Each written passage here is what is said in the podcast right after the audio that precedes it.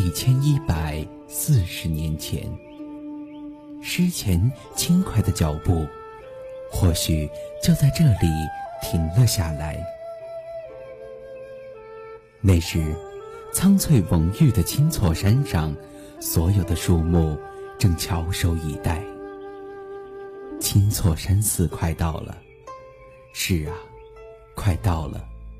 但诗前知道，他已经晚来了一百多年。我来得更晚，懵懵懂懂撞进一户农家敞开的院坝，坐在半山磨盘上，我向主人随口打听屋后的山名，接连问了两遍，我惊讶极了，真是史籍里反复出现的青错山吗？随即，我看见了年轻的青林诗前禅师，他。刚刚停下脚步，仰望山顶，清瘦的身子微微向后倾斜，一袭褪色的僧服显得空空荡荡。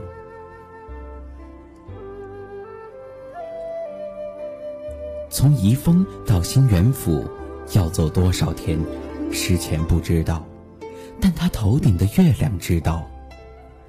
从洞山到青错山。要翻过多少山，走过多少路，诗前不记得，但他脚下的麻鞋记得。终于，诗前禅师上山了。他沿着穿过树林的小路，进入青错山，向上，直到云端。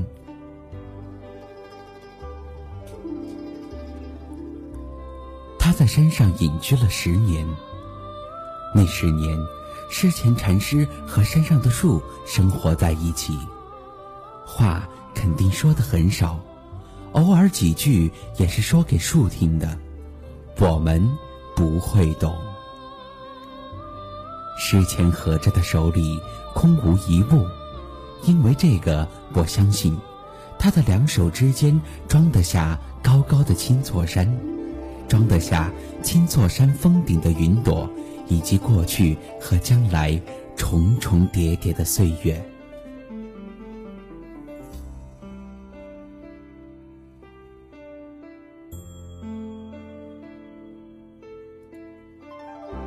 长长三尺余，郁郁复青草，不知何待人，得见此松老。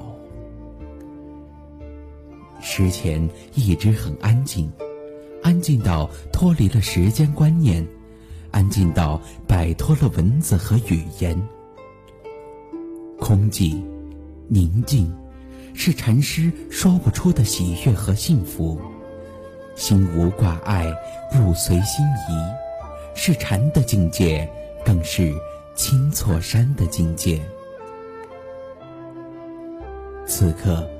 在我的仰望中，青错山山影朦胧，流水有声。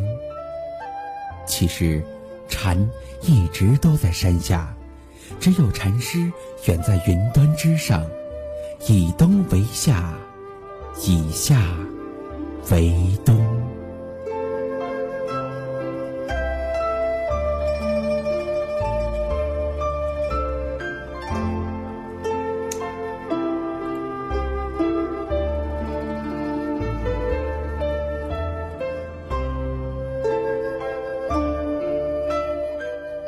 去吧。